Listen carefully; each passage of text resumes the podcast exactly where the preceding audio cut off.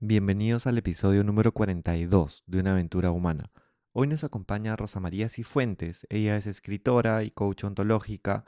Ha escrito libros muy interesantes vinculados a, por ejemplo, al miedo, al lenguaje corporal y hoy conversaremos sobre la admiración emocional, sobre la importancia de perdonarse a uno mismo y qué filtros podrían ser importantes cuando pensemos en una persona para iniciar una relación. Si quieres compartir este episodio con alguien que creas que le pueda sumar, puedes copiar y pegar el enlace desde donde sea que lo estés escuchando y si no te has suscrito, puedes hacerlo a Spotify, Apple Podcast o la plataforma desde donde nos estés escuchando.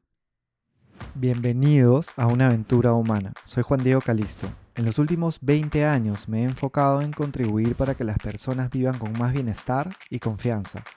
Una aventura es algo que está por suceder y que no sabemos cómo saldrá. En este podcast conversaremos con personas que viven conectadas con su propósito para inspirarnos de sus ideas, experiencias y hábitos. Cada uno de nosotros está en una aventura humana. No sabemos cuál será el resultado, pero podemos disfrutar el proceso y construir la vida que soñamos desde decisiones cotidianas. Empezamos. Bueno, Rosa María, bienvenida a una aventura humana. Gracias por estar con nosotros. Eh, estoy contento de que podamos tener esta conversación. Creo que hay muchos elementos que van a ser eh, interesantes e inspiradores para las personas que nos están escuchando. Bienvenida. Muchas gracias, Juan Diego, por la invitación y a ti y a toda tu audiencia eh, de una aventura humana. honrada de estar aquí y poder compartir con tus oyentes, con las personas que te siguen, lo que les pueda interesar y quizá colaborar un poquito para quizá que aprendan algo o lo pasen, pasen bien se diviertan también. Que sea todo eso. Quería empezar, tú has escrito muchos libros, ¿no? Eh, eso es algo que, que, que creo que puede tener hábitos detrás de tu práctica de escritura como bien interesantes, ¿no? Porque cuando, cuando vi em, la frecuencia con la que estás publicando libros y la variedad también, ¿no? Eh, los cuentos con valores para niños, libre de miedo, otro público desde tu experiencia también como coach ontológica. ¿Qué hábitos tienes para escribir? ¿Qué, qué te sirve? ¿Cómo, ¿Cómo suelen ser tus rutinas? Bueno, eh, para empezar, eh, yo soy una persona que aprendió a leer muy pequeña. Ya a los cuatro años yo aprendí a leer siempre supe desde los cinco años que quería escribir.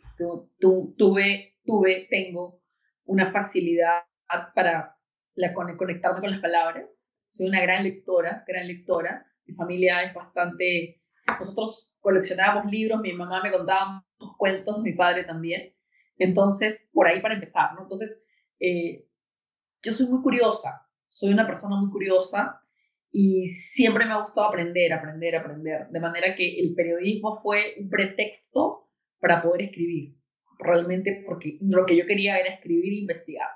Entonces, producto de mi curiosidad eh, y de todo lo que he estudiado y tantas cosas, siempre me considero una persona muy compasiva. Y además he estado en cátedra desde los 21 años, he dictado cátedra desde los 21 años. Entonces siempre he sentido, además he enseñado investigación, siempre he tenido la necesidad de llenar vacíos, de llenar vacíos de conocimiento en las personas, ¿no?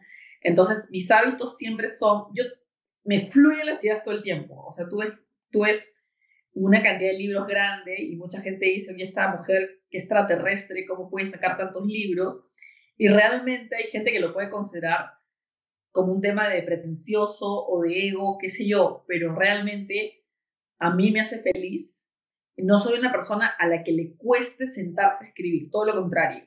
Yo solamente, por ejemplo, ayer todo el día no atendí ningún paciente, no atendí empresas que también trabajo. Yo tengo días en los que simplemente no hago más que escribir. Entonces me levanto muy temprano y yo digo, hoy todo muerto a mi costado y hoy escribo. ¿A qué hora es muy temprano? ¿A qué hora es muy temprano? 6 de la mañana ya me estoy duchando, ¿no? Entonces, de pronto estoy tomando mi desayuno seis y media, siete, y ya estoy escribiendo, ¿no? Si tú sigues mi fanpage, tengo algunas frases de motivación que aparecen 10 para las 7 de la mañana ya en mi muro para la gente, para despertarlas. Entonces, lo tengo todo muy programado, soy muy ordenada, ¿no? Entonces, me siento y bueno, me llaman en el interín, me llaman de empresas, de cosas que trabajo, pero bueno, eso no me interrumpe. Yo escucho la llamada, contesto y sigo escribiendo en lo mío. Y tengo también la necesidad para Libre del Miedo, libros como Libre del Miedo son difíciles. Esos libros son muy difíciles de hacer para mí, emocionalmente muy duros. Entonces ese libro sí, una gran parte lo escribí en Europa. Sí tengo que irme. Cuando yo voy a escribir algo que me duele, me voy. Me suelo ir lejos, muy lejos, lo más lejos que pueda. Cuando saqué Miénteme si puedes, que es un libro de lenguaje corporal que tenía dibujitos y todo, también me fui súper lejos porque es un libro que, es como yo verbalizo lo que conozco del lenguaje corporal para que la gente que no es experta me entienda. Entonces me aparto, me encierro, por ejemplo, un mes para mí ya es un montón de tiempo, ¿no? Como escritor es un delicioso y no tengo, no tengo un día especial, simplemente yo lo agendo y ese día me siento y escribo. Como decía Vargas Llosa, para mí escribir es un oficio. No es que tiene que venir el Espíritu Santo para que yo esté inspirada, no, porque la habilidad para escribir la tengo. Con lo que me tengo que conectar es con lo que te tengo que decir, cómo te lo voy a decir. Y son más difíciles para mí los libros emocionales. El cuento con valores fue, uff, un parto. O sea, me costó muchísimo escribirlo. A pesar que son siete cuentos, me costó muchísimo. Mm, interesante. Está lo importante de, de que la creatividad te encuentre trabajando, ¿no? Que sea, que sea un hábito, que, sea una decisión también, eh, que haya también flexibilidad por lo que veo, ¿no? Puede ser de que por un momento, algunas veces te puede funcionar el, mira, hoy día solamente voy a escribir, pero también voy a tomar distancia de algunos libros para poder concentrarme en esto, ¿no? Esa distancia emocional es, bien, creo que es, un, consejo bien interesante también. Em, ¿Qué crees de la importancia de perdonarte a ti mismo? Vital. Si tú no te perdonas a ti mismo, no puedes avanzar en la vida, en muchas cosas. Eh, yo he visto pacientes que, por ejemplo, no se han perdonado el hecho de no haber terminado una carrera a tiempo y de repente dejaron la universidad en el cuarto ciclo y nunca más retomaron esa carrera, se pusieron a trabajar, los sorprendió una vida familiar, fueron padres y se iban lamentando. Entonces está el dolor, está la frustración, no se perdonan ese error y al no perdonarse deciden condenarse y castigarse. Entonces, como yo me condeno y me castigo, yo me cierro a la posibilidad de un volver a empezar. En el fondo, el no perdonarse tiene que ver con una procrastinación por apatía y por falta de voluntad. El no perdonarse se puede volver un problema químico, se puede volver una depresión oculta, que si tú no tratas, todo el tiempo se va a extender y vas a pasar de fracaso a fracaso. y, yendo hacia, porque he, encontrado como mucha eh, referencia ¿no? a relaciones también con otros, a relaciones amorosas, eh, pero de alguna manera veo que hay como un espejo que se suele dar con la relación con uno mismo, ¿no? Quería preguntarte, ¿qué crees tú del amor hacia uno mismo como una base para tener relaciones sanas y buenas? O sea, ¿cuáles son tus impresiones y qué experiencias has podido encontrar? Mira, eh, el amor a uno mismo es esencial porque obviamente es la base para poder desarrollarte como profesional, como ser humano, sobre todo es la base para aprender a decir no, es la base para no soportar maltratos, para saber marcar distancia de lo incorrecto. Sin embargo, no siempre es posible que puedas evitar que se te acerque gente muy complicada, porque eh, la evolución y la madurez emocional no es a la misma edad para todos para madurar hay que sufrir. la madurez es, un proceso doloroso para todas las personas, pero hay gente que no quiere pasar por este proceso doloroso. Entonces, si una persona tiene una elevada autoestima, generalmente se va a topar o se le van a pegar personas que de repente la tienen más baja. Estamos hablando de la parte emocional directamente, no de la parte afectiva que estás mencionando. Entonces, es inevitable que esas personas que tienen la autoestima más baja, producto de sus inseguridades, lo hieran o la hieran. Entonces, porque no vas a vivir poniendo un escudo de todas las personas que no tienen una madurez. Nadie es igual a nadie, no, no somos perfectos. Entonces, tenemos que estar preparados para aceptar con humildad las esencias de los demás, sin que eso significa que no podemos poner límites y sin que eso signifique, que no signifique que, por ejemplo, yo ya me conozco un esquema de actitud, como he visto con mis pacientes, ¿no? Que me dicen, Rosa María, si me pega esta persona, esta persona, Y yo le digo, pero ese cuento ya te lo conoces, eso ya te pasó. Entonces, entonces yo siempre he pensado que ese tipo de personas que se te acercan son una suerte de maestros para fortalecer tu parte espiritual, pero también es un reto al ser humano para aprender a estar solo consigo mismo, para aprender a esperar un momento en la vida en el que prefiero eh, una soledad, eh, pero una soledad meditada, una soledad consciente, a involucrarte con alguien que finalmente te desgasta, te hace daño y te quita paz. Me resuena mucho. De hecho, yo estoy en ese momento de una soledad. Bueno, vivo con, mis dos gatas, entonces no, no es del todo soledad porque estoy con ellas y bueno, afortunadamente tengo muy buenos amigos también cerca.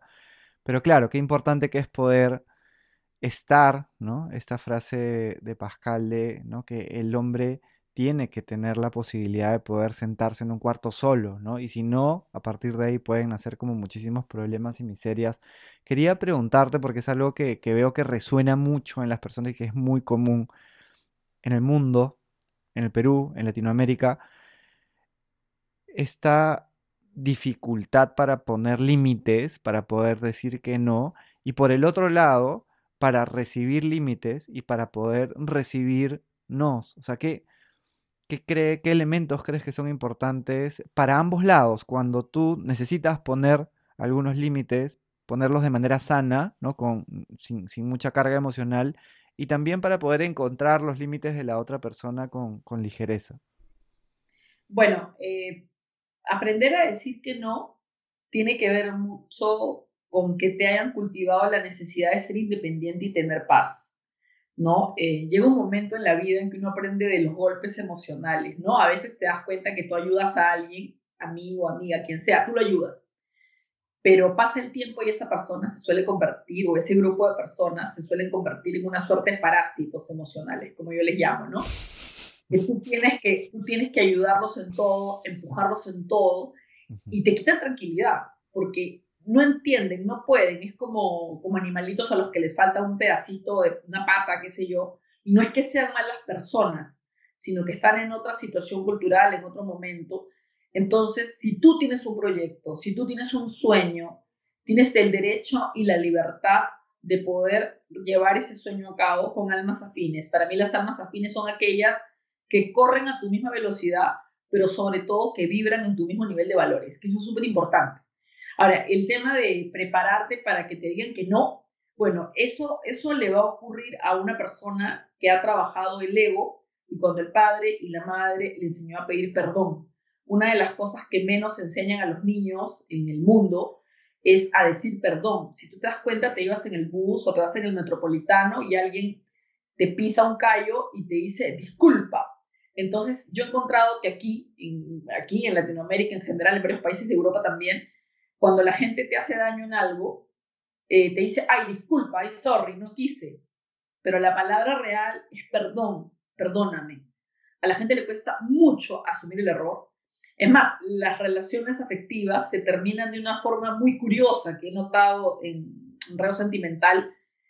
Eh, uno de los dos quiere ser el que deje. No, yo finalmente te dejé, porque yo no soporto que tú me dejes a mí, ¿no? Porque me da roche y porque yo tengo que poner el hacha final y porque yo soy el que pone la bandera de se acabó.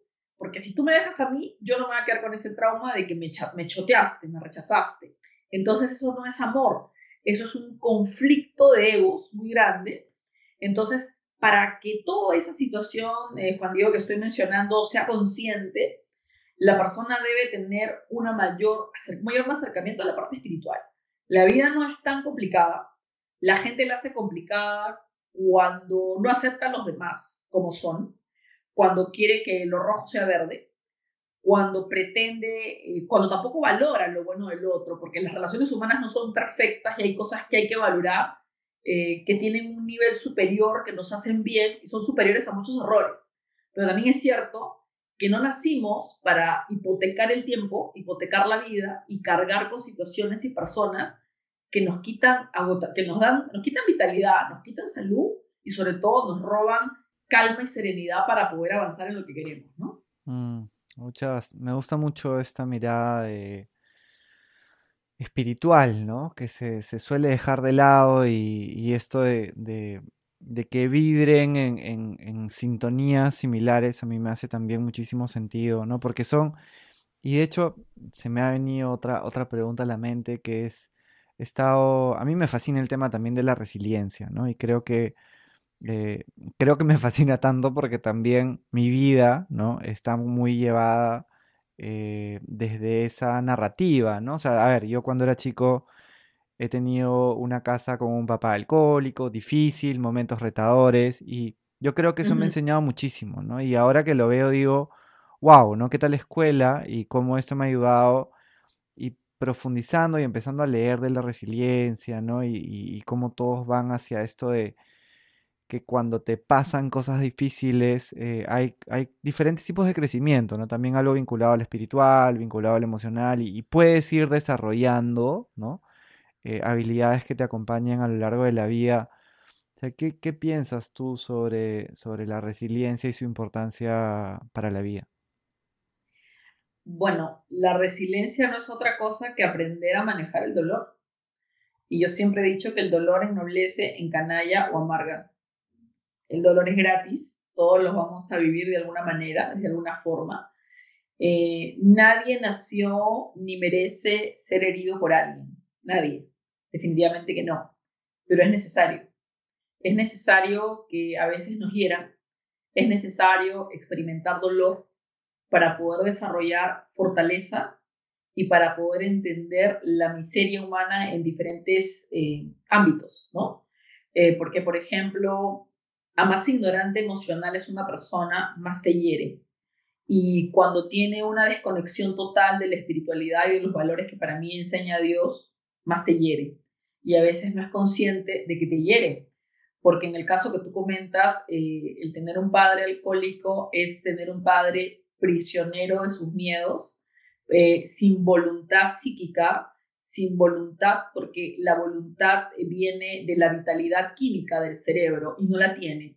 Y en algún momento para poder salir de ese estado tiene que llevar un tratamiento químico y un tratamiento unido a la parte espiritual y a veces no encuentra los elementos y a veces es tarde y lamentablemente Dios ingresa por las ventanas y a veces el paciente no lo ve o está rodeado de un ambiente que no le permite encauzarse hacia una sanación.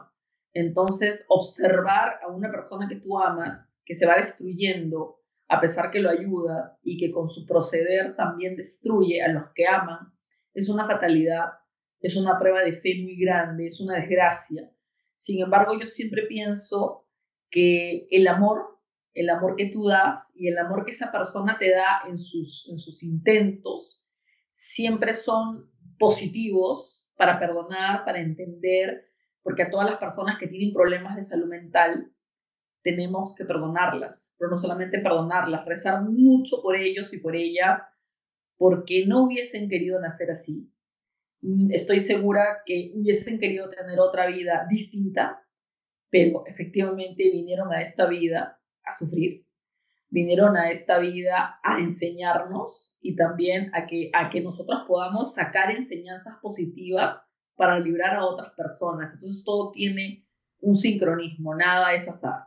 Me hace muchísimo sentido y, y, es algo que personalmente me ha ayudado bastante, ¿no? El, el empatizar, ¿no? O sea, buscar como, a ver, cómo fue su historia, dónde nació, ¿no? Cómo, qué vivió, eh, cómo, cómo la pasó, ¿no? Y a partir de ahí, claro, abordarlo desde una óptica más espiritual. Me gusta bastante porque no es, no es, no es una mirada que se suele tener y creo que, que te completa la ecuación muchas veces, ¿no? Cuando estás hablando solamente de emociones y de lo cognitivo, se queda lo espiritual de lado, se pierde mucho. Quería preguntarte también lo vi en, diferentes lugares en tus, en tus libros, esta importancia de la admiración también emocional, que le sumaría como este componente espiritual, ¿no? el, poder admirar, por ejemplo, en una pareja o en una posible pareja, ¿no? porque también hay muchas personas que nos están escuchando que tienen pareja, pero otras que quieren tener pareja, ¿no? Eh, que están pensando en tenerla, y es como Así como se preguntan a veces cómo pongo límites, y nos preguntamos todos, también nos preguntamos todos y se preguntan ¿cómo puedo como hacer algunos filtros, ¿no? Eh, tener un poquito de... ¿Cómo saber qué no me conviene? ¿Cómo saber qué no me conviene? École, y lo que sí, ¿no? Entonces esta, esta admiración emocional vinculada a valores y a la actitud, que vi que la referenciaste también, ¿qué crees que es importante eh, considerar para eso? Para empezar, eh, todo lo que es un amor sincero y una relación humana sincera, partiendo de la amistad, hablemos de amigos, luego la parte afectiva, la parte laboral, puedes partirlo la manzana en tres lados. El primer punto para mí, como especialista, es la comunicación. Todo aquello que tiene una comunicación disforzada, complicada, chiclosa, enredada, enrevesada por un camino no recto, no va.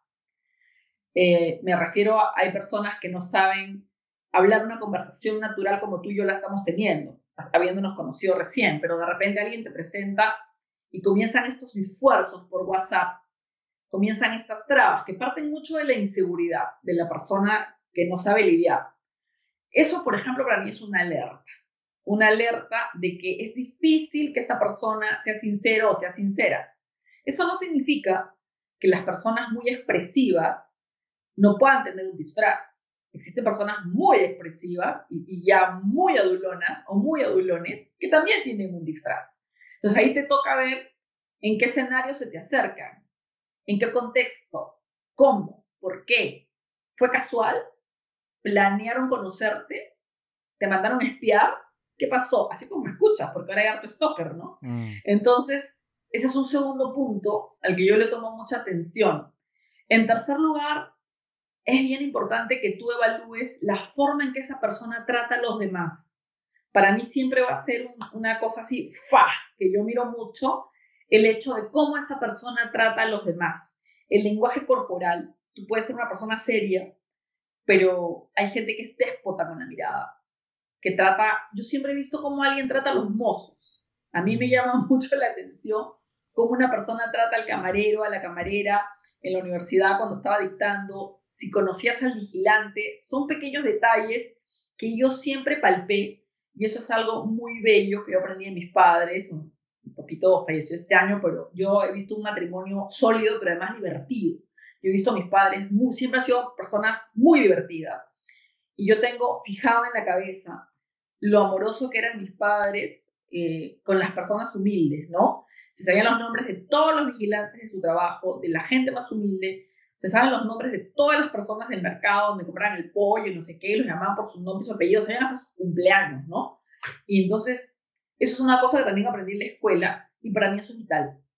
Eso es vital porque si tú eres capaz de valorar, aceptar al que te cose el zapato, a la persona que te limpia la casa, etcétera, tienes una capacidad de poder dar amor, de poder escuchar y de poder compadecer. ¿Ok? Ahora, otra cosa que yo también menciono mucho, es súper importante que evalúes los hábitos de vida. Los hábitos de vida, el tono y la palabra. Está muy de moda, Juan Diego, disfrazarse. Disfrazarse en el lenguaje corporal, disfrazarse en el lenguaje hablado, en el paralenguaje. No somos perfectos, pero a raíz de desde los 80 y aquí en adelante están apareciendo muchos insights, muchas fórmulas para escribir la gente tiene mucha muletilla, aparte que yo, yo soy un poquito fregado, pues soy coach en bancos también, siempre estoy evaluando los cuatro que quedan en la terna que van a postular y muchas veces una chica que estudió en buena universidad y en el extranjero no ingresó porque no sabe hablar. Imagínate lo que tenemos con el presidente, imagínate en una entrevista. Entonces, cuando una persona deja de ser quien es para esforzarse por parecer algo que no es, ya ahí tenemos problemas. Entonces, yo, por ejemplo, me fijo mucho en una persona que sea muy sencilla, muy sencillo. Yo conozco gente súper humilde que ha estudiado en súper universidades, pero qué fácil es hablar con ellos y con ellas, porque son sumamente transparentes. Entonces, ya eso por ahí te da una buena pauta, ¿no? En segundo lugar, cómo trata la gente, porque dependiendo lo que el servicio que esté dando, vamos a poner que sea ingeniero, que sea gasfitero, que sea médico, no importa. Qué importante es que esa persona realmente tenga una empatía y sepa escuchar a las personas y le importe a los demás. Entonces, cuando yo hablaba de la admiración emocional, tú no puedes admirar a alguien con quien no puedes conversar. Tú no puedes admirar a alguien que no te inspira confianza. No te inspira confianza porque tú sabes que siempre está escondiendo algo debajo. Entonces, las alertas son muchas, ¿no? Me decían muchas chicas, ay, pero me voy a fijar en los mismos. Entonces yo a veces fastidio a mis pacientes y les digo, bueno, ¿te gustan los patanes? ¿Te encantan los patanes? Entonces, y me dicen, Rosa María, pero ¿cómo es un patán o una chica mala? Y yo lo bien fácil, le digo, altanero en la mirada, en el lenguaje corporal, te habla feo, no es amable para contestar, hoy día te habla, mañana no te habla, es intermitente, como los semáforos. Aparece, desaparece, no es frontal, no te dice lo que quiere, y te arma pajaritos en el desierto, y cuando tú desapareces, su ego no lo soporta y te escribe y te llama para mantener control. Ahí no hay nada que hacer, ahí solo hay que bloquear y ahí ya no hay nada que hacer. ¿No? Y en el caso de las chicas, se hacen las disforzadas, quieren un chofer que las lleve, que las traiga, o andan apresuradas por casarte, que, se quieren casar y que se quieren casar, o te filtran por ahí que quieren ser mamá, qué sé yo, o en su defecto te dicen, ¿sabes qué? Yo no creo en el amor, este, o sea, fingen que no, que no quieren a nadie, yo quiero una relación abierta, pero es mentira, realmente es mentira, o, se la, o, inventan poses, porque nadie vino a esta tierra para no desear que lo quieran bien. Lo que hay es esfuerzo, desde mi óptica, ¿no? De experiencias en caso en consultorio. Entonces, siempre las personas que tenemos enfrente nos están demostrando quiénes son. Lo que pasa es que tenemos que aprender a ver, a escuchar y a decir, bueno, esto es así y no me puedo engañar. Hace mucho sentido. De hecho, vi un artículo hace muy poco de una persona que te decía, tienes que ver cómo reacciona, cómo se molesta. Eh, que sucedan cosas que puedan ser chiquitas y ver cómo se molesta, cómo reacciona, ¿no? Claro. Claro, el cómo se molesta también es importante, depende, ¿no? Porque tú te puedes molestar porque de repente te chocaron el auto, ya, y en ese momento estás en un estado de euforia y que obviamente te vas a molestar porque piensas que te quieren asaltar. Y también puede ser que no has hecho nada, como por ejemplo me contaba una paciente que un día sin querer su novio había pintado la casa y ella no se dio cuenta. Ella sin querer se apoyó en la espalda, se apoyó, apoyó la espalda y la ropa en la, en la pared recién pintada. Y dice que el hombre la gritó como hija. ¿Cómo es posible que seas burra y no te des cuenta? Con un nivel de intolerancia. Y ella salió espantada después que yo lo había ayudado, lo había cuidado, muchas cosas me contaba, me decía, pero José María, me sentí horrible. Y yo le dije, claro, es que ahí hay un vínculo de castigo con la madre. Y me dice, efectivamente, la madre lo flagelaba a morir cuando él cometía esos errores domésticos en la casa. Entonces ahora él se venga de la figura femenina. Entonces, sí hay que ver también si la persona también está pasando por un momento químico. De 10 personas, ahora 7 tienen ansiedad y 4 tienen una ansiedad química muy fuerte. Son muchos factores, pero a la larga uno puede tener unos decibeles de temperamento normales en ciertos días de la semana, pero hay cosas, Juan Diego, que no son negociables. No es negociable la deshonestidad, no es negociable la mitomanía, no es negociable la manipulación y no es negociable que una persona tenga doble moral o que pretenda apartarte de tus valores. Me decía una chica en consultorio hace unos años que era amante de una persona, siete años, ella muy jovencita, y yo la miraba y le decía, ¿qué daño le has hecho tú en la vida para que un viejo miserable te elija de amante, sabiendo que eres una vulnerable afectiva y bueno, ella está tomando terapia recién, ya se liberó, pero ese tipo de cosas también le pasa a gente que se quiere poco y le pasa a gente que tiene miedo a que no le van a, que no le van a querer, ¿no? Y también qué importante que es, eh, creo que hay que normalizar algunas cosas, ¿no? Y, la autoestima, por ejemplo, es algo que, que muchas veces eh, es no, yo, yo soy cool, yo estoy bien, ¿no? Eh, todo el mundo está bien y es, tener problemas de autoestima está como, no, es algo que no está bien. Entonces, como el ver que es un camino diario también el buscar cada vez como quererse más y más bien ser intencional respecto a eso y, e irlo trabajando sabiendo de que, de que es un viaje y es un camino, ¿no? Y, más allá de la historia que aprendiste, de esa historia emocional que nos traes, que, que, uno normalmente tendería a repetir lo que ha visto de niño, cómo puedes ir desaprendiendo y puedes también ir trabajando esta autoestima sabiendo que es multivariable, es complejo lo que estamos hablando, pero hay elementos muy valiosos. Quería preguntarte algo a lo que yo vuelvo siempre son los valores, eh, pero yendo también hacia emociones, ¿no? Por ejemplo, ¿qué es lo que, lo que yo valoro más en la vida? ¿no? En mi caso, la tranquilidad, la alegría, la lealtad son esenciales y siempre que tengo que tomar una decisión importante vuelvo a eso. Eh, y también estoy eh, buscando siempre hacer ese ejercicio respecto a las personas que tengo cerca. O sea, ¿qué tan importante es cuando tú estás en un proceso, por ejemplo, de conocer a una persona o que has empezado una relación o que ya tienes una relación y estás revisitándola para ver, ¿no? Eh, para entenderla un poco mejor, esta, esta conexión entre valores, ¿no? Porque si una persona tiene, por ejemplo, la tranquilidad o, o la libertad o la lealtad muy arriba, puede disonar en muchos casos si es que otra persona tiene algo muy distinto arriba, ¿no? Sí, totalmente, porque precisamente yo, yo siempre había dado un consejo a mis pacientes.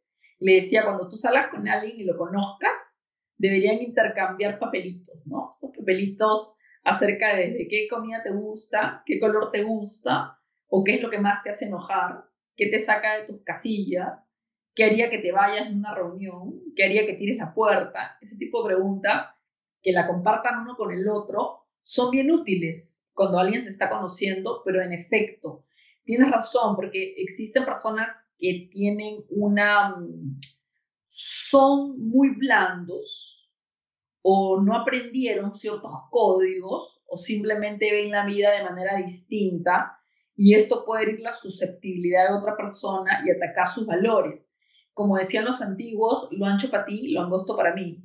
Hay gente que quiere manipular y eh, quiere poner muchas trabas a la pareja, pero él o ella quieren hacer lo que les dé la gana y quieren que tú lo aceptes. Entonces, porque echa la manipulación, echa la trampa. Entonces hay que tener un sentido muy finito, muy finito y muy astuto y ser observador para poder entender las cosas eh, que están pasando. Te voy a poner un ejemplo de un paciente extranjero que yo atendí para que me puedas entender. Un paciente extranjero viene a hacerse la carta astral antes de la pandemia y en la carta astral yo le digo, oye, le digo, tú eres casado y de frente, ¿no? ¿Por qué cuando viajas siempre engañas a tu esposa? Así, ¡suá! Se lo lancé. Y sí, porque estas cosas se pueden ver en el mapa astral. Entonces se pone rojo y me dice, bueno, Rosa María, no te voy a mentir, esta cita es privada y la estoy grabando. Me dice, sí, en efecto, yo lo hago. Entonces yo sigo mirando el mapa y le digo, yo te voy a decir cuál es tu pretexto psicológico. Tu pretexto psicológico es que cuando tú has cansado a casa de trabajar, tu esposa te riñe por temas domésticos o porque no compraste bien cosas para la alacena en el mercado o porque de repente te desconectaste emocionalmente por tu chamba porque chambeas mucho y tú sientes que ella te comienza a tratar como tu mamá. Entonces tú estás acumulando en un vaso 800 motivos para tenerle cólera y 800 motivos para decir que ella se merece los cachos, ¿no es así? Y me dijo, me has leído el alma. Entonces ahí voy con el tema de, la, con el tema de, los valores, ¿no? Entonces estos hombres o mujeres, porque también lo hacen mujeres, dicen, pero él, ella me trató mal por lo tanto no me está valorando, por lo tanto se merece que la engañe o que lo engañe porque me está perdiendo y yo valgo mucho. Pero realmente, si una persona te trata mal, se lo dices. Y si lo vuelve a hacer una y otra vez y no lo puede controlar, te sientas a decirle qué te está pasando en la salud. Y si ya notas que es parte de su perfil de la personalidad y que es conflictivo o conflictiva, lo que haces es irte con humildad porque no te gustaría que nadie te haga lo que está haciendo. ¿Me comprendes? Entonces este paciente, la idea de él era ojos que, ojos que no ven, corazón que no siente. Entonces cuando ya viene Lima, llega más desestresado el hombre, ya se vengó, pero en el fondo tuvo un conflicto de apariencia porque la chica del colegio lo choteó y lo hizo sentirse feo. Entonces ahora busca pretextos psicológicos para engañar a la esposa cuando él se inventa que está resentido, ¿no? Porque podría resentirse con ella. Entonces él se queda callado, se molesta, pero acumula rabia, rabia y se va de juerga y prefiere entonces, y prefiere entonces él irse, y prefiere irse y prefiere engañarlo, ¿me entiendes? Entonces, por ejemplo, ahí viene el tema de los valores que tú dices, ¿no? O en el caso de una mujer que quiere que el esposo le pague absolutamente todo, tiene que pagar el agua, tiene que pagar la luz, porque tú deberías darme todo, porque eso me enseñó mi mamá, tú deberías darme todo. Pero ese hombre también quiere que le hagan un regalo, quiere que le hagan un obsequio. Y yo siempre le digo a esas mujeres que son las que se encargan de ser viudas, porque tratan mal al esposo, criticándolo tanto, tanto, tanto, que nunca nada de lo que ellos hacen está bien y lo critican y lo critican y lo critican porque las criaron en el machismo. Incluso se harán de la vista gorda si las engañan con tal de decir que tienen el cartón y son esposas. Entonces ahí te das cuenta que el nivel de valores es distinto y abismal dependiendo del nivel de educación. Entonces, una pareja no va a poder ser honesta si ambos en el camino no conversan y se dicen, tenemos ciertas normas de pareja. A mí esto no me gusta, a ti esto no te gusta, pues negociamos y llegamos a un acuerdo de pareja. Porque sí es importante, Juan Diego, que uno con su pareja haga acuerdos. Por ejemplo, voy a ponerte un ejemplo, ¿no? Una chica puede ser muy expresiva con sus amigos. Oye, amigo lindo, oye, mi amor, porque, porque no es tu pareja, ¿me entiendes? Y porque estás libre y soltero y no estás ofendiendo absolutamente a nadie. Pero considero que si ya tienes pareja, no deberías llamar, pues si te llama un amigo, decirle, hola, mi amor, hola, mi vida, porque puedes herir a la pareja que tienes. Entonces le dice, oye, amigo lindo, ¿qué tal? Cambia un poco tu perspectiva y tu lenguaje en la comunicación porque estás respetando a otra persona. Entonces, somos inteligentes para adecuarnos a situaciones, pero eso significa una chamba, eso significa ponerle empeño, porque toda relación humana requiere un esfuerzo y requiere mucha atención y requiere mucho empeño. Me resuena bastante. Me hace acordar a... a mí me gusta también revisar estudios de, ¿no? de personas que, que se orienten hacia campos específicos y, Gottman, este especialista de, relaciones, em, cuando compartió sus, sus cuatro jinetes del apocalipsis, ¿no? Y está ahí la, crítica, el, el desprecio, esto que le llaman como la ley del hielo, ¿no? El stonewalling en inglés. Eh, o sea, cómo estos eran predictores, y estar a la defensiva, predictores de divorcios y de que las cosas no vayan bien. Entonces, digamos que con esa información eh, y, con esos elementos podríamos decir, a ver, la crítica es algo que daña mucho, ¿no? Hay que darle una vuelta, hay que encontrar otra manera de hacer las cosas, el poder pedir perdón también, el poder ser sinceros también, el poder respetar los valores del otro. Creo que hay elementos súper interesantes en todo lo que nos has comentado y e intuyo que, va, va, a dar luces interesantes también para las personas que nos estén escuchando. Quería preguntarte si tú dijeras una cualidad en el ser mm. humano, que es la que tú más admiras, ¿cuál sería y por qué? La honestidad. Porque de la honestidad se desprenden muchos otros valores muy bonitos. Una persona honesta te va a decir, hoy no quiero hacer esto una persona honesta no te va a prometer algo que no puede cumplir. Una persona honesta eh, haría cualquier cosa menos ser desleal y menos dañarte adrede. Una persona honesta va a ser transparente en su trabajo. Una persona honesto, honesta, no va a manipular a nadie para conseguir algo a su favor. Te das cuenta, es como un árbol. De la honestidad se desprenden muchos bracitos una persona honesta sabe decir no a lo incorrecto. A nivel laboral, por ejemplo, nos entras a un lugar, ya que hablabas que eras economista, el otro día me, me llenaba de orgullo mi hermano, bueno, mi hermano Sergio es gerente general de CITEL, y yo le decía, uy, hermano, con esta crisis, le digo, te ofrecen tantas chambas, ¿por qué no te vas? Le digo, ¿no? Pero yo fue por picarle un poco. Y él me dice, bueno, hermana, ¿qué quieres que te diga? A mí no me da el alma para ser corrupto. Yo no puedo con eso, me dice. A mí no me da el alma para que me quieran ofrecer coimas o ese tipo de cosas en algunas otras instituciones. Yo no puedo con eso. Nosotros nunca hemos podido con eso. Entonces, ese tipo de cosas, por ejemplo, los tiene una persona honesta. Un hombre honesto y una mujer honesta. Entonces, y una persona honesta nunca va a dejar de ser quien es por darle gusto a alguien, por el qué dirá o por competitividad. Por eso es que para mí es uno de los valores top en, una relación humana.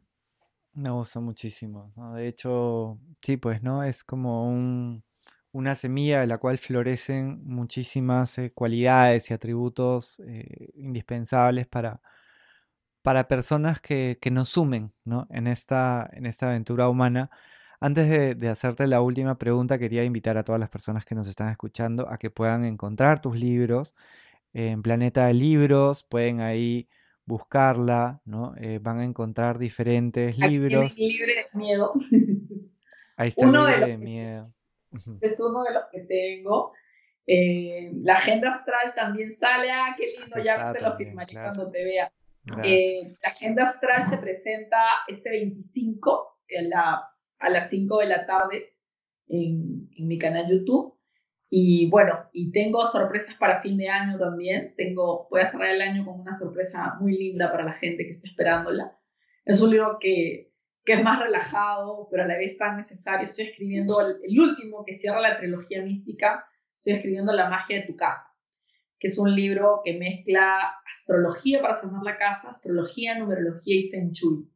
Porque una casa te elige a ti, pero lo que hay en una casa te puede matar físicamente y emocionalmente. Entonces, va a ser mi regalo de Navidad para todas las señoras, señores que me siguen, que puedan arreglar su casa y que puedan sanarse. Entonces, lo estoy pasando muy bien escribiendo.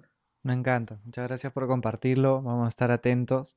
Eh, qué importante que es, creo que hay todavía como diferentes temas sobre los que se podrían conversar, ¿no? Como la astrología, la carta astral, no hay tanta, tantos elementos ahí valiosos. Esta Vi también como la importancia de, la disposición, claro, de lo que hay en tu casa, de formas de limpiar la energía, ¿no? Creo que hay, hay todavía como para seguir. Em, por ahora vamos a aterrizar el avión con una pregunta más, pero sería, sería bonito poder continuar también la conversación después. Quería preguntarte ¿no? El, nombre del podcast es justamente Aventura Humana porque todas las personas que nos están escuchando, ¿no? tú lo sabes muy bien, están en su propia aventura humana, tienen que tomar decisiones. En este proceso donde cada vez te vas haciendo más consciente de que realmente puedes construir tu vida a partir de decisiones y a partir de, em, de un día a día consciente y con sentido, ¿qué consejo idea o mensaje compartirías con todas las personas que te están escuchando y están en su propia aventura humana? Bueno, lo principal es que evalúen qué talentos tienen. No tenemos uno, Dios es tan bueno que nos dio muchos. Y que a partir de esos talentos no se comparen con nadie ni compares tus talentos con otros, todos somos diferentes y que cuando te traces una meta para trabajar, no importa si es un negocio pequeño, si es un emprendimiento, si es un negocio grande, piensa primero en lo que quieres dar. Dar desde el comunicar, dar desde el vender, desde qué vas, qué vas a ofrecer, porque todo trabajo es una oferta a los demás, es un servicio para que los demás obtengan algo positivo. En la medida que tú a eso le pongas creatividad, le pongas originalidad y le pongas amor, definitivamente Dios va a bendecir eso y tienen que aprender a, ir el paso a paso, ¿no? El que mucho abarca, poco aprieta. Y, y, mucha gente me dirá, pero Rosa María, tú haces millones de cosas, abarcas mucho. Bueno, aunque no lo crean, yo siento y estoy segura que he recorrido desde muy niña, un camino súper largo, solo que a diferencia de otras personas, aprendí, gracias a la ayuda de mis padres y mi familia y la formación que tengo, aprendí que el tiempo es oro. Y aprendí que habían cosas que yo tenía que soltar porque me alejaban de la meta emocional que yo tenía y de aquello que me daba serenidad. Entonces, cuando ustedes en un cajón o en un tacho de basura sacan todo lo que les quita tiempo para tener plaza, plenitud, serenidad, sin que eso signifique que yo me esfuerce, eh, los va a llevar por un buen camino, ¿no? El esfuerzo es voluntad y el esfuerzo es amor a las cosas que hacemos. Mm, gracias por compartirlo. Creo que me resuena mucho con lo que habíamos hablado de, de límites, de decir no, porque claro, cuando le dices que sí a algo que no quieres, le estás diciendo que no probablemente a algo que sí quieres, ¿no? Entonces, Em, es un consejo que creo que es, oro también. Gracias por acompañarnos. Mucha, la mejor de las energías y los éxitos para todos los emprendimientos que tienes en camino. Y ojalá que nos veamos pronto.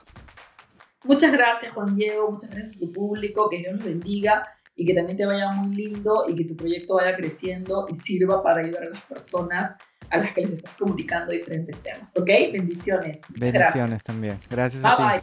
Chao, chao. Si te gustó este episodio, puedes compartírselo a alguien que creas que le pueda sumar. Y si no lo has hecho, puedes suscribirte a Spotify, Apple Podcast o la plataforma desde donde nos estés escuchando. Gracias por escucharnos y hasta pronto.